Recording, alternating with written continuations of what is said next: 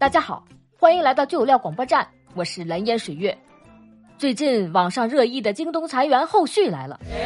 四月七日，京东集团在港交所发布公告，宣布刘强东不再兼任京东集团 CEO 一职，由京东集团总裁徐雷先生出任京东集团 CEO，将负责日常运营管理，并向京东集团董事局主席刘强东先生汇报。而刘强东将把更多精力投入到长期战略设计。重大战略决策部署、年轻领军人才培养和乡村振兴事业中。消息一出，广大网友纷纷吐槽：“乡村振兴觉悟很高啊！”还是继续整自营快递吧，毕竟除了京东顺丰，还有德邦快递，其他快递不仅慢，而且不送货上门了。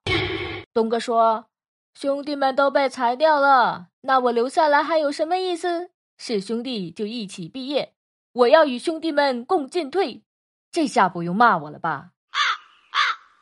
要水月说啊，东哥分明是在玩京东裁员的梗嘛！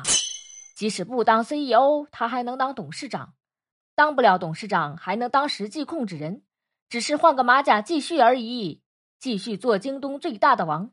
对于我们打工人来说，还要活到老学到老啊，以防被毕业。好。关于刘强东卸任 CEO，你有什么看法呢？欢迎来留言区与水月互动。